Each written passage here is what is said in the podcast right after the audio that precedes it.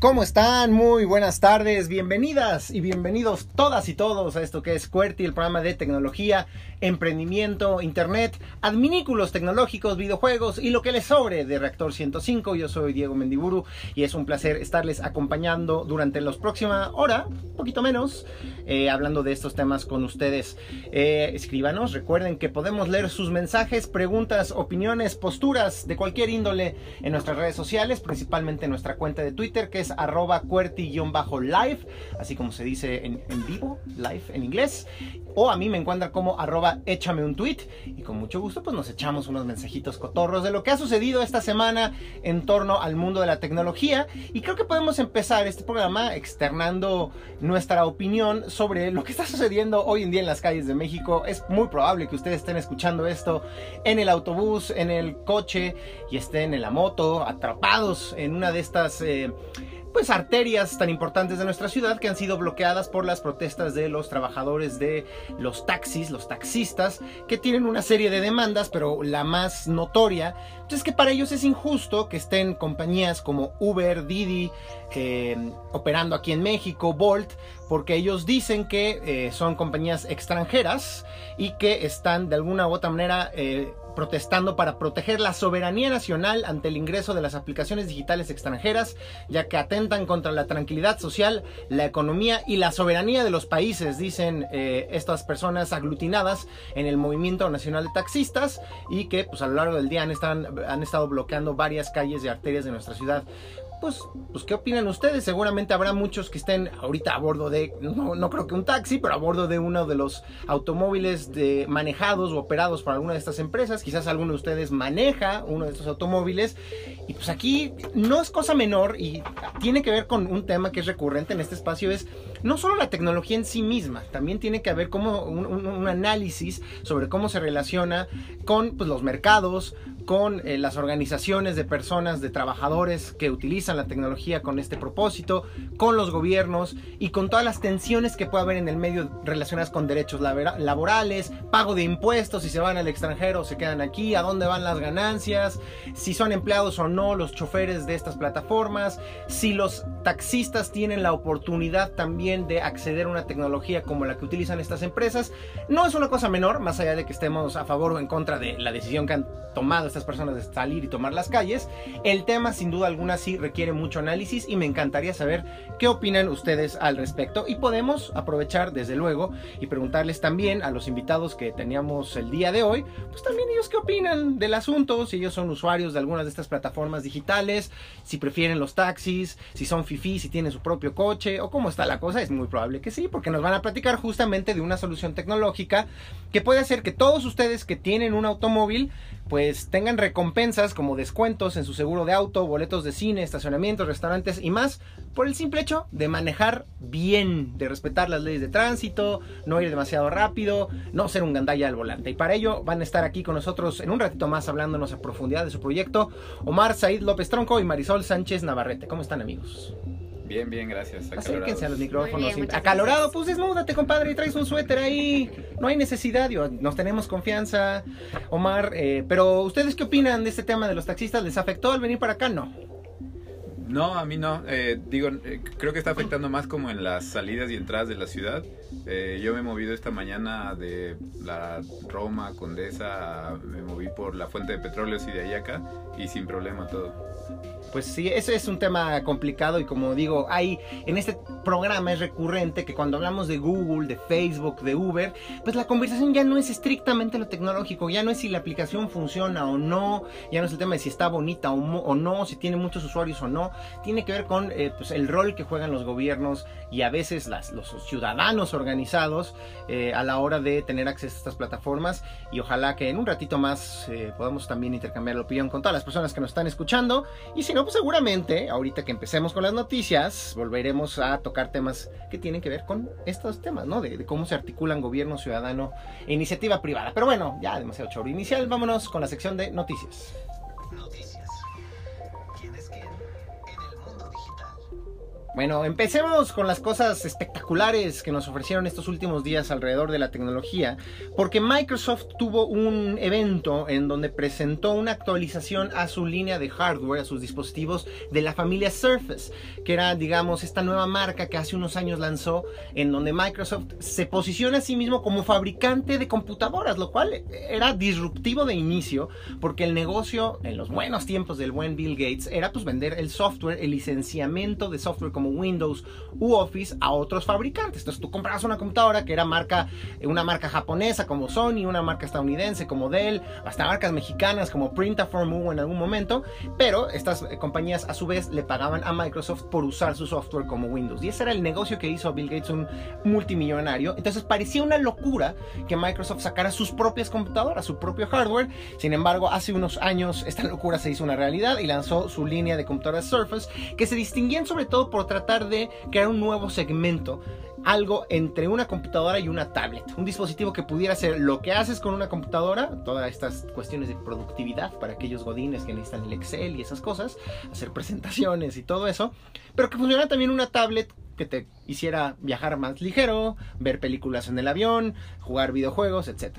Les ha ido más o menos bien, no tienen una gran cuota de mercado, pero lo que es un hecho es que se cumplió el objetivo de Microsoft de digamos, inspirar y servir como referente de diseño para otros fabricantes. Ya ha detonado como una nueva tendencia de experimentar con formatos de eh, dispositivos electrónicos de tamaño mediano grande para ver dónde pones un teclado, si es un teclado virtual, un teclado físico, si la doblas, la puedes parar con un pequeño stand o si se separa el teclado de la pantalla. Y, y a mí me gusta mucho como que haya estos ejemplos de innovación que inspiran a la industria en general. Entonces, bueno, Microsoft presentó actualizaciones de sus computadoras Surface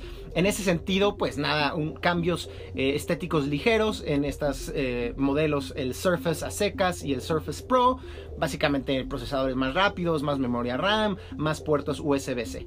Hasta ahí lo, que no tiene mucho de novedad, cada año sucede que las marcas actualizan sus modelos.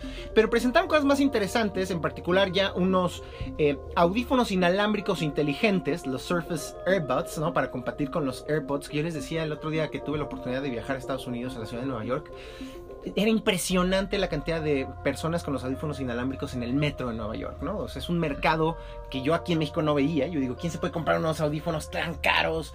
Pues no me parece que vaya a ser nada disruptivo, pero claro, no, no, es el mercado estadounidense que es otro boleto. Y obviamente Microsoft quiere entrarle a esta competencia. Eh, también van a poder eh, ser utilizados con el asistente inteligente de Microsoft que se llama Cortana al apretar los, eh, la superficie de estos audífonos. Pero ya donde las cosas se ponen loquísimas, loquísimas genuinamente, es con dos dispositivos en particular que presentó Microsoft. Primero el Surface Neo, como, como Neo de Matrix. Y es básicamente una computadora que en lugar de tener pantalla y teclado, tiene dos pantallas, que no es precisamente algo nuevo, pero el que sea Microsoft el que diga, aquí está este modelo y esta va a ser la referencia del futuro de la computación para los próximos años, sí es muy importante. Y al no tener un teclado físico, pues obliga a tener una nueva versión de Windows llamada Windows 10X, que tiene una serie de adaptaciones para poder aprovechar estas pantallas duales eh, eh, de la mejor manera, ¿no? Entonces tú puedes, por ejemplo, estar en tu carrete de fotografías, seleccionar una y se abre en tamaño grande en la pantalla de abajo, pero arriba sigues viendo el carrete de fotografías. O las cosas ponen más interesantes cuando, por ejemplo, añades un accesorio que es como un pequeño teclado de hardware que se pone encima de la segunda pantalla, de la pantalla que está en la parte de abajo, y lo puedes mover hacia arriba o hacia abajo. Si este pedacito de teclado queda abajo, te queda la mitad de la pantalla táctil inferior disponible. ¿Para qué? Para usar emoticones o eh, tener acceso a atajos para los programas de diseño. Muy parecido a cómo funciona la tirita táctil que tienen las nuevas MacBook Pro. No sé si las han visto, que también dependiendo cierto software, por ejemplo, estás utilizando Photoshop, ahí te aparecen los pinceles en esta segunda pantalla. Entonces, está jugando en el mismo concepto. Lo interesante es que este tecladito de hardware que está ofreciendo Microsoft también lo puedes subir. Entonces, la parte de abajo se te vuelve un trackpad en un formato más tradicional al que tienen las computadoras. Bueno, ojalá me haya podido expresar correctamente. Pero en donde sí ya se volaron la barda fue en su Surface Duo. Porque aquí ya es una categoría, dicen ellos, completamente nueva. Algunos dirán es un nuevo celular de Microsoft, lo cual en sí mismo también es muy importante porque ellos habían tirado la toalla. En algún momento ellos intentaron sacar una versión eh, móvil de un sistema operativo al que llamaron Windows 8, si no me equivoco, y que fracasó. Compraron a Nokia, ¿se acuerdan? Este fabricante sueco de teléfonos. Sacaron algunos modelos con este sistema operativo móvil y fue un fracaso absoluto mataron esta división de Microsoft y parecía que no se iban a volver a meter con teléfonos y ahora de alguna u otra manera lo están volviendo a intentar con este dispositivo que también tiene dos pantallas. Entonces se parece mucho al nuevo Samsung eh, Galaxy Fold, que es este teléfono plegable Nada más que la diferencia es que en realidad en el Samsung Galaxy Fold es una sola pantalla que se dobla a la mitad, cual quesadilla, por así decirlo. En este caso no, son dos pantallas que se unen en medio con una bisagra, este, pero que a final de cuentas también permite que y requiere que el software se adapte para sacar provecho de estas dos pantallas y permite hacer llamadas telefónicas. Por tanto, mucha gente está diciendo, pues no es más que un celular nuevo de Microsoft. Puedes verlo de esa manera o como lo ve la gente de Microsoft que dice, no, es una categoría completamente nueva. Lo revolucionario, lo importante y lo impactante es que corre Android. Entonces es Microsoft construyendo hardware, un dispositivo físico, cosa que antes no hacía, corriendo un sistema operativo de otra empresa. Nos vuela, bueno, a mí, los ñoños de estos temas, nos vuela la cabeza ver cómo pues, Microsoft se ha quitado un poco el polvo, se ha adaptado a los tiempos y está tomando estos riesgos en los que ya se admite como que no es líder en una categoría, en este caso ya no es el líder de los sistemas operativos, al menos no para dispositivos móviles, y está dispuesto a tragarse su orgullo y sacar una pieza de hardware que utiliza el sistema operativo móvil de Google no nos emocionemos tanto, este dispositivo estará disponible hasta finales del año 2020, pero va a estar disponible, o sea, no es un prototipo, no es un experimento, lo van a vender y pues quién sabe, a lo mejor en unos años este tipo de formatos doblables o de doble pantalla van a ser plegables, van a ser el estándar de la industria. A mí me gusta mucho que tomen riesgos porque luego vemos, nos quejamos mucho ¿no? de las presentaciones de otros como de Apple, decimos, eh, cada año es el mismo iPhone, no cambia mucho, nada más ponen 25 lentes más. Pues si quieren algo distinto, aquí está el ejemplo de lo que está haciendo Microsoft. Bueno, ahora sí ya, cambiemos de tema. ¿Ustedes qué tan lectores son, mis queridos amigos? ¿Tú, Omar, Marisol, leen mucho? ¿La verdad les vale un comino la lectura? Pues solía ser mi, mi, hobby favorito. Creo que hasta que llegaron las series y me ha quitado un poco el, el tiempo y la atención se han ido más a las series y cada vez leo menos. A veces me tengo que obligar o forzar. Me gusta que seas honesto porque a mí me pasa igual. Y cuando tengo tiempo libre, veo, juego videojuegos, man. Ah, yo no, soy, yo no soy gamer.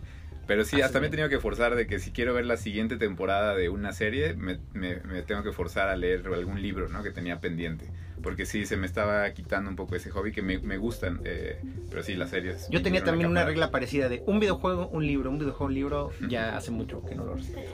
Pero bueno, ¿por qué les hago esta pregunta? Pues porque llama la atención que Amazon acaba de liberar por primera vez una lectora de libros electrónicos exclusiva para niños. Y esto es importante marcar la diferencia. Creo que para bien o para mal, no soy pedagogo, pero ya se ha vuelto como muy normal que los niños les compren una tableta electrónica para que se entretengan, ¿no? Ahí les pones el YouTube y, ahí los tienes un poco calmados todo el día. Aquí, al papá. Exacto, casi casi es un papá con una batería de 8 horas. No, en este caso estamos hablando de la famosa Kindle, que como ustedes saben es un aparato que no tiene una pantalla normal a color, sino que funciona a través de lo que conoce como, se conoce como papel electrónico o e-paper, que no tiene colores, que utiliza otra, una tecnología de tinta electrónica, pero que ofrece un mayor contraste que es muy bueno para la lectura, sobre todo si estamos, por ejemplo, en el espacio, en un espacio abierto, abajo de un árbol, en un parque leyendo. Eh, eh, una tableta normal nos va a meter muchos reflejos y se ve muy mal el texto. Con una eh, lectora digital de libros que tiene tinta electrónica se ven muy bien. Entonces esta es la primera vez que Amazon lanza una tableta, o mejor dicho, un dispositivo de lectura con tinta electrónica exclusivamente para niños. Es la Fire Kids. que tiene entre cosas que la hacen distinta, pues obviamente sabemos que esta edición para niños, pues los niños son medio, tienen manos de estómago, así me decía mi mamá, y sí, yo todo lo rompía. Entonces viene con dos años de garantía, pase lo que pase. Si el niño la tira y se destruye, te dan una completamente nueva sin ningún problema tiene cuatro, eh, ¿cómo se dice en un case? Estuchitos especiales de colores, carcasas, para que se vea más suave y a los niños les guste. Y tiene un servicio que se llama eh, Free Time Unlimited, que es una selección de libros electrónicos, videos y aplicaciones exclusivamente para niños. Entonces todo ese paquete lo trae incluido. Es un poquito más cara que el equivalente para adultos de este lector de libros digital, pero me parece interesante que Amazon empieza a ver ahí un mercado, ¿no? Y entonces en una de esas a tu sobrino, hijo, lo que tengas tú a la mano, menor de edad, dices, es un buen regalo. En lugar de regalarle la tablet para que ya vea YouTube, le regalo esto para que se le empiece a formar el hábito de la lectura. A mí me parece una buena idea. Quienes no están pasando por un buen momento, para variar, o no hay que ser exagerados, lo están, má- más que mal momento, creo que se les está complicando más de lo que ellos pensaban, es a nuestros compadres de Facebook, con el tema de su criptomoneda Libra. ¿Ustedes le entran en este tema, Marisol, el tema de las criptomonedas? ¿Les llama la atención? ¿No les entienden un carajo no, sí como es en mi caso? pero no, Yo no, ¿eh? no le entramos. No, yo, yo ni le entiendo ni, ni le entro, pero trato de entenderle al menos. En su momento hicimos algunos. Experimentos. Sí. Ah, al rato me Tú contarán. sigues teniendo una inversión ahí pasiva, ¿no? En Sí. criptos. ¿En, en- en la, en la más popular, en eh, Bitcoin o en otra? eh, algunas en Bitcoin y Ah, bueno, no, no sé si le sabes, no me mientas. Bueno, entonces tú sabrás mejor que yo, pues los retos que implican lanzar una nueva criptomoneda. Y por lo pronto Facebook estos días tuvo una noticia que sí creo que fue muy mala y una que eh, pues los está poniendo seguramente en alerta. La mala noticia es que PayPal era una de estas empresas que se habían juntado a Facebook para formar un consorcio que iba a apoyar, darle legitimidad, eh, validez a esta nueva criptomoneda que quiere lanzar Facebook que se llama Libra y que pues, en los próximos meses se esperaba que se hiciera pública y que comenzara a operar. Y de hecho en estos días, en estos días de octubre se iba a oficializar eh, la lista de las 28 empresas que estaban pues, soportando, apoyando, yendo de la mano con Facebook, empresas gigantescas en el mundo de la tecnología eh, financiera como Mastercard, Stripe, Visa, eBay, etc. Pues PayPal, que yo creo que sí muchos jóvenes, gente que escucha este programa sabe lo que es PayPal, este servicio que les permite hacer transferencias eh, eh, internacionales inclusive o pagar servicios eh, de una manera más segura, pues se echó para atrás. Y pues estamos hablando de un gigante que obviamente es aliado en Facebook en otros aspectos y esto no es una buena noticia, aunque lo hicieron de una manera muy política y dijeron, ya saben, siendo muy este, correctos, que han tomado la decisión de salirse de la Libra Association en este momento porque se quieren enfocar a seguir avanzando su visión, misión y sus prioridades internas. Siguen apoyándola, pero no quieren que se les asocie con este nuevo grupo. Definitivamente en términos de marketing, de, de opinión, no es algo bueno para Facebook. Y lo que quizás tampoco pueda ser bueno es pues el especial interés que tiene la Comisión Europea y distintas autoridades internacionales alrededor de esta moneda, eh, criptomoneda que quiere lanzar Facebook. Ya están empezándole a hacer preguntas y ya le enviaron un cuestionario a Facebook en donde de entrada le dicen, oye, ¿cuáles son los riesgos a la estabilidad financiera y a la privacidad de datos que esta nueva eh, criptomoneda podría significar?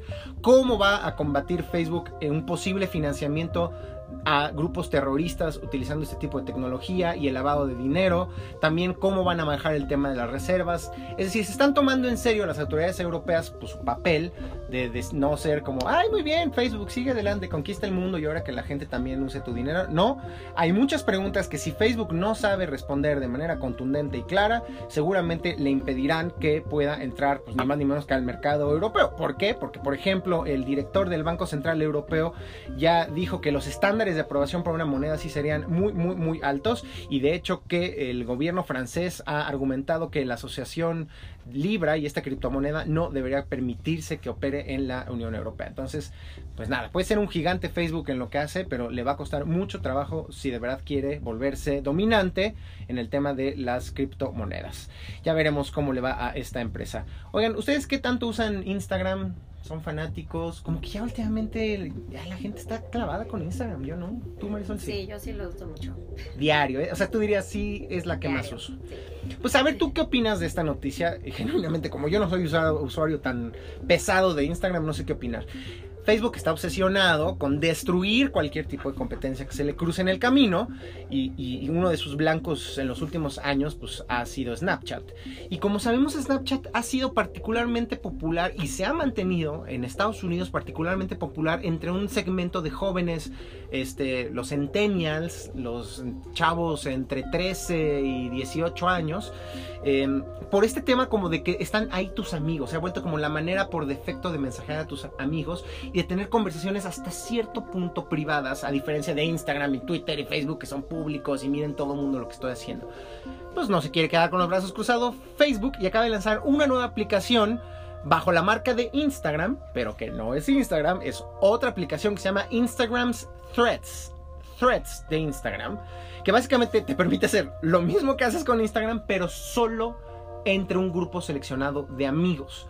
Entre eh, este círculo de amigos que podrías ya haber creado desde tu cuenta de Instagram o que puedes crear desde esta nueva aplicación Threads, puedes compartir fotos, videos y obviamente mensajes solo entre las personas que están seleccionadas por ti, es decir, no se publica para que el mundo entero lo vea. Y hay una característica en particular que me llama mucho la atención y que hasta cierto punto sí me da ñañaras, no sé qué opinan ustedes, porque con este tema de la inteligencia artificial ahora se pueden hacer cosas muy locas.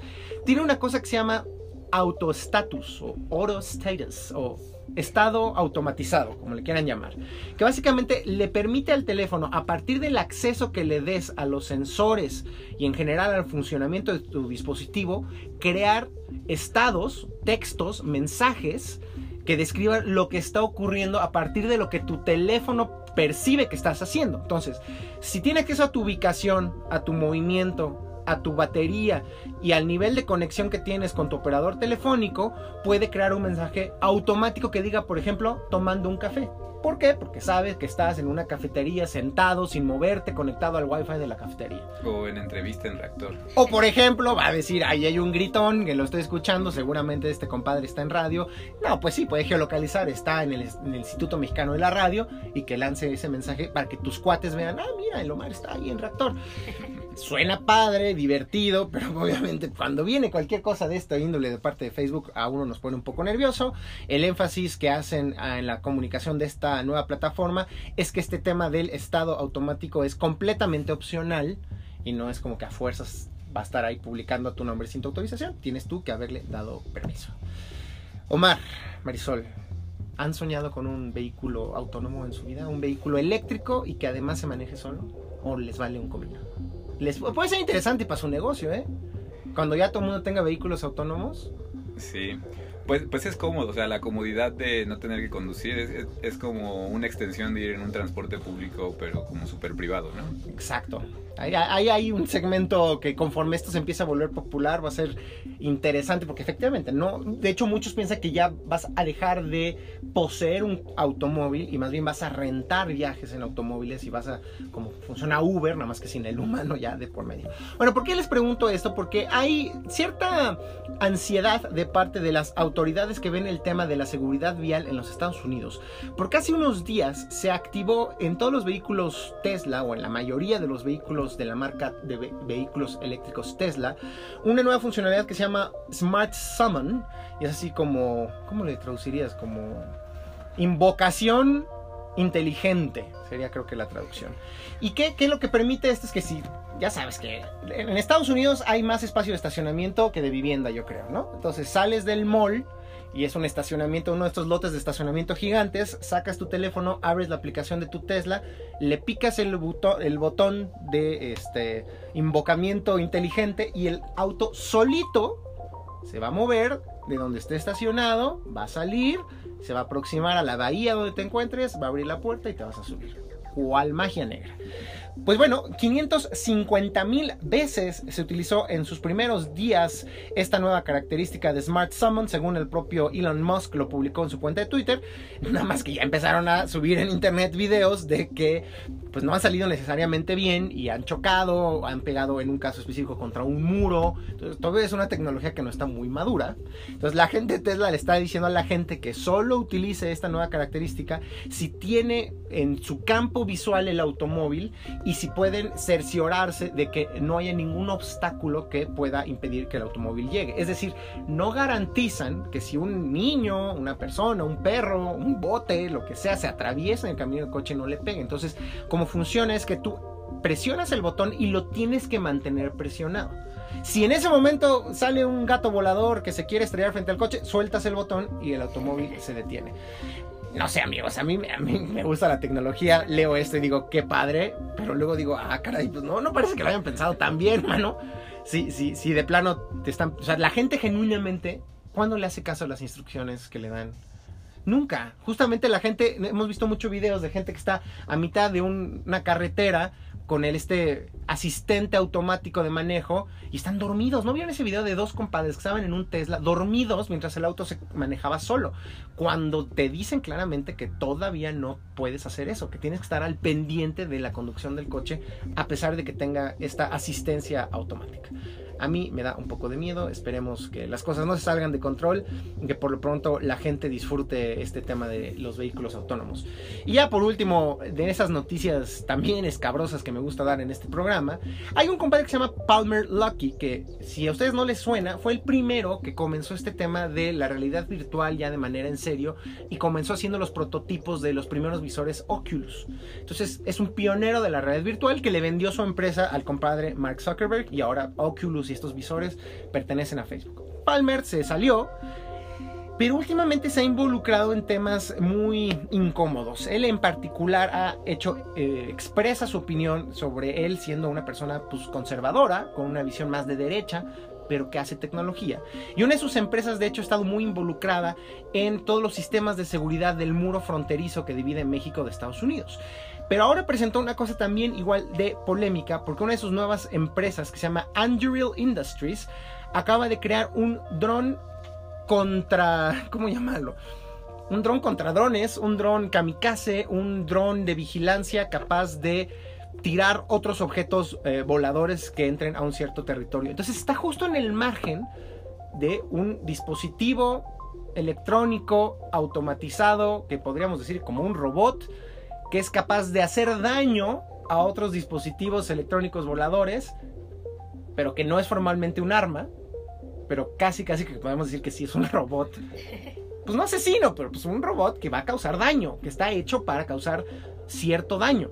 Entonces es muy interesante lo que hace este dron es que vuela de manera automática y tú le puedes decir vigílame este entorno y si ve que entra otro dron u otro objeto volador tripulado o no, literal va y se les estampa como kamikaze para echarlo abajo. Entonces es, es, una línea muy delgada entre, entre algo que suena bien para defender a los estados, a las empresas, a cualquier persona que quiera defender su espacio aéreo ante un posible ataque, cosa que no es extraña. En este país hemos visto notas periodísticas de drones con granadas que han sido utilizados por grupos del crimen organizado para tratar de infligir daño a servidores públicos. Entonces, la gente está utilizando los drones para cosas muy perversas y este compadre acaba de sacar uno que lo que buscará será echar abajo, tirar, estrellarse contra otros drones. Me parece muy interesante cuando esta línea entre lo tecnológico, la postura política y el futuro distópico en donde las máquinas no están ajenas al combate bélico y a la violencia, pues no es cosa menor. Con esto terminamos y nos vamos ahora sí al corte de la media. Vamos a regresar acá con nuestros compadres para hablar de su proyecto que les puede ayudar a tener recompensas si manejan bien su automóvil. Les va a interesar mucho. Quédense, esto es QWERTY y regresamos después del corte de la media. Escuchas QWERTY.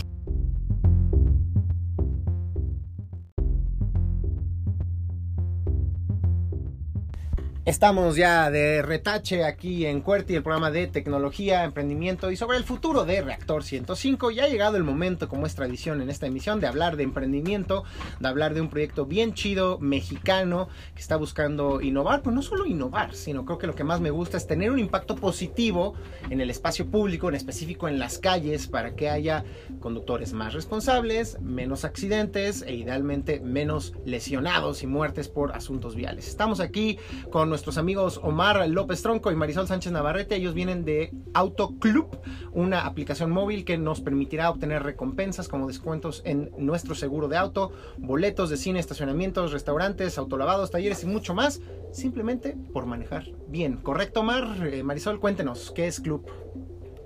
Así es, pues Club en primera, que se escribe C-L-U-P-P con P P de, P de Pedro. Eh, es una aplicación que lanzamos eh, el año pasado y es justo para incentivar buenos hábitos de conducción, es decir, que la gente no use el celular mientras maneja, que no exceda los límites de velocidad, que acelere, frene y gire de forma prudente. ¿no? Son las cosas que hacemos. Y digo, los accidentes de tránsito es un problema muy complejo, es un problema de salud súper, súper relevante, es la primera causa de muerte entre jóvenes.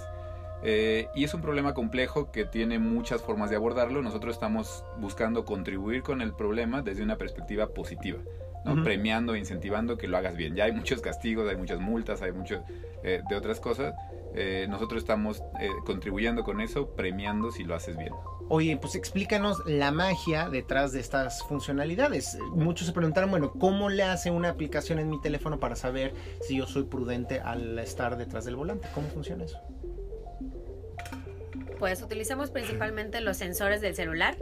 Eh, utilizamos obviamente la ubicación, el acelerómetro, por ejemplo. Ujú. Y con base a estos vamos midiendo si frenas de golpe, si das un giro brusco, a qué velocidad estás conduciendo. Y algo muy importante, que como comenta Omar, medimos si utilizas el teléfono en otras aplicaciones que te pueden distraer mientras estás conduciendo. Si siempre que no te salgas de Waze o de Google Maps.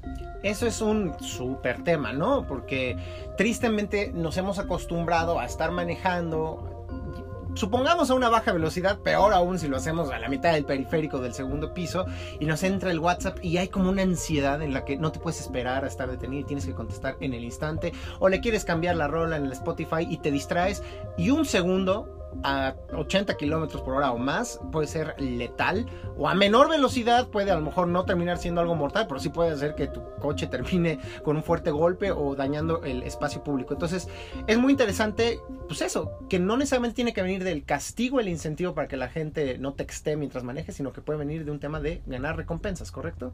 Así es. ¿Qué, qué tipo de recompensas son las que están disponibles? Cualquiera puede descargar la aplicación o está dirigida a gente que esté todo el tiempo en el coche, como taxistas, como conductores de Uber. ¿Cómo, cómo están esos detalles? Cualquiera puede descargar la aplicación, es totalmente gratuita para Android y para iPhone. Eh, la encuentran como Autoclub.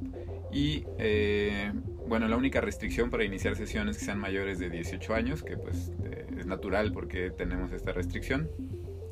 Y las recompensas que conforme van manejando y van ganando puntos, las recompensas eh, son como desde boletos de cine gratis, autolavado a domicilio, estacionamientos, talleres.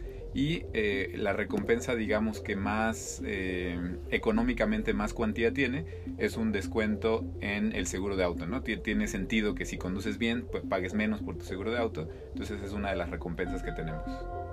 Eh, digamos, ¿cómo funciona? Yo me doy de alta y a partir de qué momento empiezo a acumular puntos y cada cuánto los puedo canjear. ¿Son inmediatas las recompensas? ¿Cómo funciona esa parte? Bueno, una vez que te registras, nada más cuando vayas a empezar a conducir, entras a la aplicación y ahí van a haber tres botones. Uno es para conducir usando Waze, otro es para conducir usando Maps o uno nada más es para conducir sin ruta. La, aplicación solito va a ir midiendo tus hábitos de manejo y cuando tú, tú quieras terminar el viaje le das finalizar eh, en otro botón. Justo así puedes entrar a revisar si ganaste puntos, cómo te fue en tu viaje, cómo te calificó y ver las opciones que tienes para mejorar ese viaje que hiciste. Oigan, y, ustedes supongo ya tienen acceso a ciertos datos eh, justamente de, de los hábitos que tienen los mexicanos a la hora de conducir. ¿Qué han podido ver? ¿Podemos hacer un diagnóstico de qué tan bien o mal manejamos los mexicanos? ¿Cuál es su percepción? ¿Qué tanto la gente cambia eh, sus hábitos de manejo al momento de estar utilizando la aplicación? Sí, tenemos un dato que nos encanta. Eh, cuando la gente comienza a usar nuestra aplicación, en promedio reprueban. O sea, en una calificación del O sea, 0 al 10, La primera, el primer día, El la primer descargo, me pongo a manejar y salgo mal. 5.8, 5.7, por ahí está la calificación promedio. Y la mayoría de la gente se enoja, ¿no? Así, por, eh, ¿por qué me está calificando así?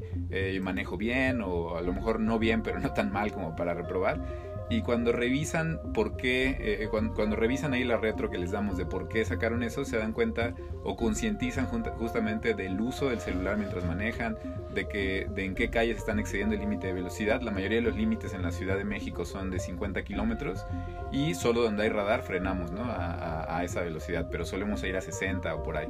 Entonces cuando concientizan que están excediendo los límites en esos tramos, van diciendo, ah, ok, entonces ya sé por qué me está calificando así. Y después de cerca de 25 viajes, la gente ya mejora su promedio como a un entre 7 y 8. Pero ahí está la media en general, o sea, eh, lo mejor que lo hacen nuestros usuarios en promedio es entre 7 y 8 de calificación. Siguen sin resistirse a no usar el celular mientras manejan. Bueno, pero, pero qué bueno que gracias a proyectos como el de ustedes ahora tenemos más datos que nos permiten entender eh, lo serio de esta problemática y, y, y, lo que y cómo se necesitan soluciones en donde haya diversos actores involucrados, no solo el gobierno, no solo aplicaciones y emprendimientos como el de ustedes, sino también las compañías telefónicas, es decir, que necesitamos hacer algo más para que la gente no haga esas imprudencias, ¿no? Así es, y aparte es un hecho, como comenta Omar, de conciencia. A veces uno cuando sale con prisa no está pensando en eso y no te das cuenta de todos los errores que cometes que pudieron tener pues una fatalidad. Ya, y a ver, eh, eh, cuéntenme entonces ahora sí, aunque creo que ya se los había preguntado, pero para que la gente que nos esté escuchando descargue la aplicación de inmediato, ¿a partir de qué momento comienzan las eh, em, recompensas? Y en particular creo que el tema que les puede interesar mucho es este descuento pues, en nuestro seguro de auto, que ahora es obligatorio, corríjanme si me equivoco, que si estamos en la Ciudad de México al menos, tenemos que tener un seguro de automóvil en caso de cualquier incidente que pudiera suceder. Y pues es. es un buen gasto anual. Si me dicen ustedes que puedo obtener un descuento, pues quizás si yo tuviera coche la bajaba de una vez. ¿Cómo funciona ese tema? Bueno, para, para que se den una idea de, de los puntos, aproximadamente se otorga un punto por cada kilómetro recorrido. Entonces, eh, tenemos recompensas que, que son muy bajas, que puede ser un descuento en sus boletos de cine, por ejemplo, o un boleto totalmente gratis que pueden ganar desde la primera semana que estén utilizando la aplicación.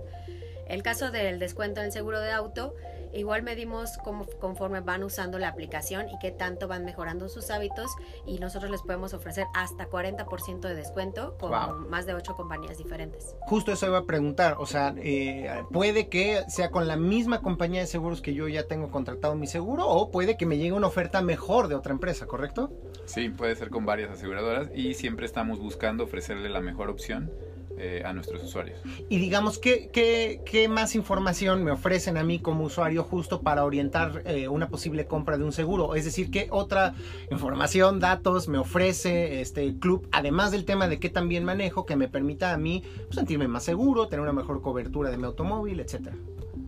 Pues una funcionalidad que, que les ha gustado mucho a nuestros usuarios es que desde la aplicación puedes presionar un botón cuando tuviste un accidente ah. y ese botón te pone en pantalla tu número de póliza y un botón para llamar a la aseguradora. Ya no tienes que buscar tus papeles ah. ni nada, ¿no? Y la ubicación. Y te pone un mapa con en dónde estás y la dirección tal cual en dónde estás parado, ¿no? Entonces te dice, estás en Mayorazgo 83, ¿no? Y luego en la aseguradora cuando llamas te preguntan entre qué calle y qué calle está. Y tienes que caminar a la esquina para asomarte cuál es la calle de acá y luego a la otra esquina asumiendo que están los letreros de las calles, ¿no? Aquí la aplicación pues, te pone un mapa y te dice en donde estás te ayuda en todo eso, en el nervio del choque, ya tienes todo aquí a la mano, ¿no? Eso ha gustado. Entonces también la aplicación puede servir como un repositorio en el cual puedo, como tú bien dices, tener guardados los datos de mi póliza y el hogar del papelito que estaba en la guantera doblado y que ya he instalado de los Kleenex todo hecho chicharrón puedo rápidamente también ingresar este tipo de datos en la aplicación para tener fácil acceso a los mismos en caso de que sea necesario. Exactamente, y así además no imprimen su póliza para los que sean ecológicos. Exacta, o, o típico que de repente le prestas, bueno, no, no sé si es el tema del prestas el coche, pero que tienes al familiar, el familiar nunca te dijo dónde estaba la póliza, pues mejor lo tienes todos guardados en el celular y puedes enviar esos datos también al ajustador, me imagino. No, sigue siendo muy análogo, las uh -huh. aseguradoras siguen siendo la mayoría muy ah, análogas, entonces hay que llamar de todas formas a la aseguradora y no hay forma de transmitir datos en, en, en esa llamada, ¿no? Eh, otro, otro beneficio es cuando te roban el coche, ¿no? O sea, la póliza está en el coche, en la guantera típicamente, ¿no? Entonces eh, tendrías que esperar hasta llegar a tu casa para encontrar la póliza. Aquí, pues en tu aplicación podrías enseguida llamar a la aseguradora, tienes ahí todos los datos. Y muchas veces no encuentran el número de la aseguradora tan fácil. Entonces, si ya tienen guardada su número de póliza, nosotros tenemos eh, un directorio con, las, con los teléfonos en automático, pueden marcar. Oigan, y platíquenme justo cuál ha sido la reacción del sector de las aseguradoras ante una plataforma tan innovadora como esta. ¿Qué tanto hay más espacio, campo para innovar, para transformar esa industria? ¿Y qué tanto les están haciendo ustedes la invitación a las aseguradoras de que se acerquen a ustedes pues, para ver si pueden entrarle a este tema de pues, asegurar a la gente que maneja mejor? Pues creo que la, o sea, la industria de, de, seguros es poco innovadora en general, ¿no? Y la mayoría de las aseguradoras están como pasivas a ver si a alguien se le ocurre hacer algo, solo si le sale bien le vamos a copiar, ¿no? Y ha habido unas que otras que lo hacen, eh, que se atreven un poco más con la, la, primera parte de noticias, como decías, cuando alguien se atreve, uh -huh. siempre, siempre es padre ver eh, pues el resultado. Y eh, hay, una, hay, hay varias aseguradoras que sí se están eh, subiendo, eh, a lo mejor todavía de alguna manera eh, tímida al tema, pero por ejemplo hay una aseguradora en particular con la que eh, se sumó de tal manera que le está ofreciendo ya a sus asegurados o a sus clientes eh, una, nuestra aplicación, pero directamente para ellos con la imagen de la aseguradora, ¿no? Entonces son ya. de las que están dando el paso completo, no uh -huh. solo a apoyarnos, sino a ofrecerlo de lleno a sus asegurados. ¿Hay algo más que el usuario, digamos, otra vez el taxista, el chofer de Uber o la persona? A mí yo tenía un tío, por ejemplo, que todos los días iba a dejar a, a mi tía hasta Naucalpan, creo que ellos vivían acá en el sur, entonces echaba literal diario cuatro horas en el automóvil, al menos dos de ida y al menos dos de regreso. Esos personajes creo que son lo, el, el, perfil idóneo para usar una plataforma como la de ustedes. ¿Hay algo más que no hayamos comentado que pueda ser especialmente atractivo para estos perfiles? Sí, bueno, primero aclarar algo que no hemos mencionado uh -huh. y, y, es muy importante decirlo. La aplicación solo beneficia, eh, solo te premia por conducir bien, no te castiga. Entonces si alguien se asume como mal conductor, no tengan miedo, lo peor que puede pasar es que no ganen nada, pero no hay nada que perder. Eh, y... y... que alguien les diga con honestidad, pues que efectivamente su manejo podría mejorar, ¿no? Que puede ser muy subjetivo, es lo que quiero decir, ¿no? Sí. O sea, todos, todos pensamos que todos allá afuera manejan peor que nosotros. Ajá. Pero cuando hay, por ejemplo, una plataforma que objetivamente, utilizando los sensores de nuestros dispositivos móviles, nos puede dar hasta una calificación, pues puede ser un golpe de realidad muy bienvenido que nos haga transformar nuestros hábitos de manejo y que a final de cuentas nos van a proteger nuestra vida, nuestra integridad y nuestro patrimonio, que es el automóvil.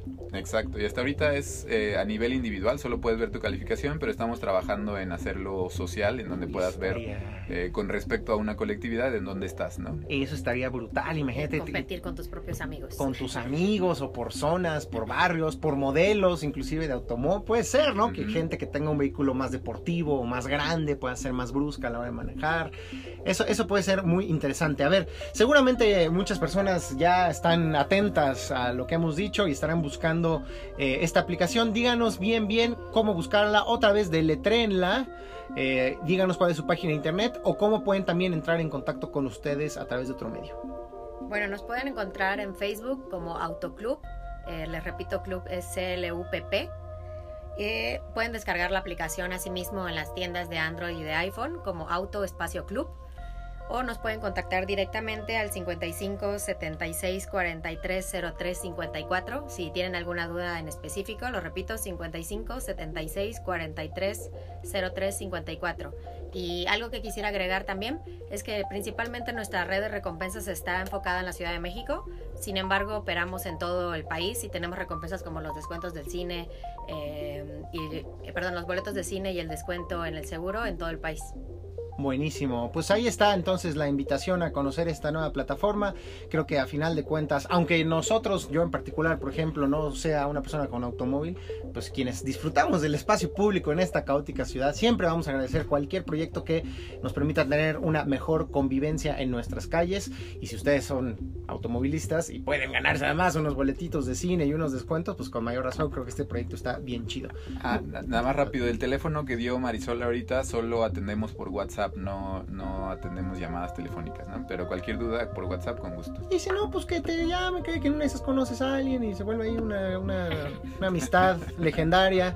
Bueno, pues muchísimas gracias por habernos acompañado, eh, Omar y Marisol, pero quédense, porque todavía nos falta nuestra última sección que es la de recomendaciones.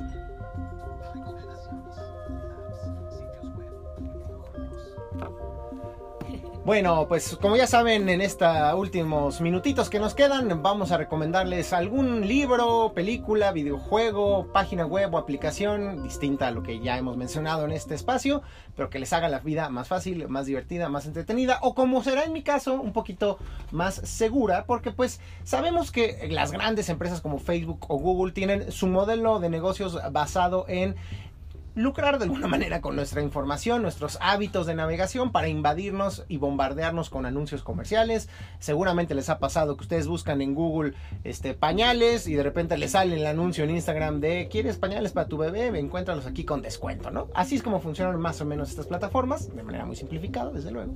Pero si ustedes quisieran tener una mayor percepción, pero no solo percepción, una mayor garantía de que su información no va a estar vendiéndose así como así a los anunciantes comerciales, pues pueden utilizar, por ejemplo, el buscador DuckDuckGo. Yo tiene ya dos meses que lo comencé a utilizar y creo que es muy interesante justo como al menos sentir que empiezas a tener control de tus propios datos y que tienes una capacidad de digamos, meter en distintos cajones tus hábitos de navegación. Lo que veo en Facebook se queda en Facebook, lo que veo en mi Gmail se queda en Gmail y lo que busco en línea se queda en el buscador en línea, en este caso DuckDuckGo.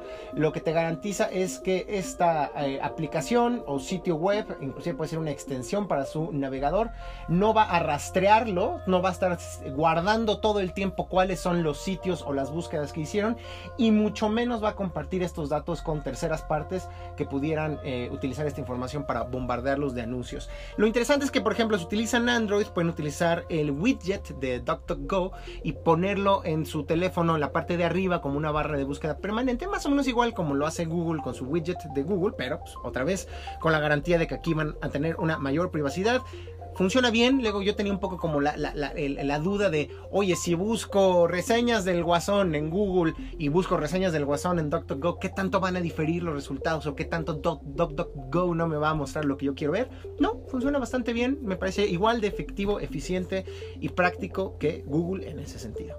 ¿Ustedes qué nos van a recomendar, Omar Marisol? ¿Quién primero? Omar, ándale. Son penosones, pues, ya, ándale, digan. Pues, eh, digamos, siguiendo un poco en la línea de movilidad, eh, yo, a mí me gusta, yo no tengo coche de lo que preguntabas al principio, eh, tuvimos que venderlo para nuestro emprendimiento. No, muy bien, así, así se cumplen los sueños. Exacto, y pues lo que sí somos es ser multimodales, ¿no? Optar por la mayoría de los medios de transporte que haya, el, el, el más ad hoc que haya para cada trayecto. Y una startup mexicana que, que siempre recomiendo porque además la experiencia que ofrecen es buenísima. Ese conduce, estas scooters azules, eléctricas.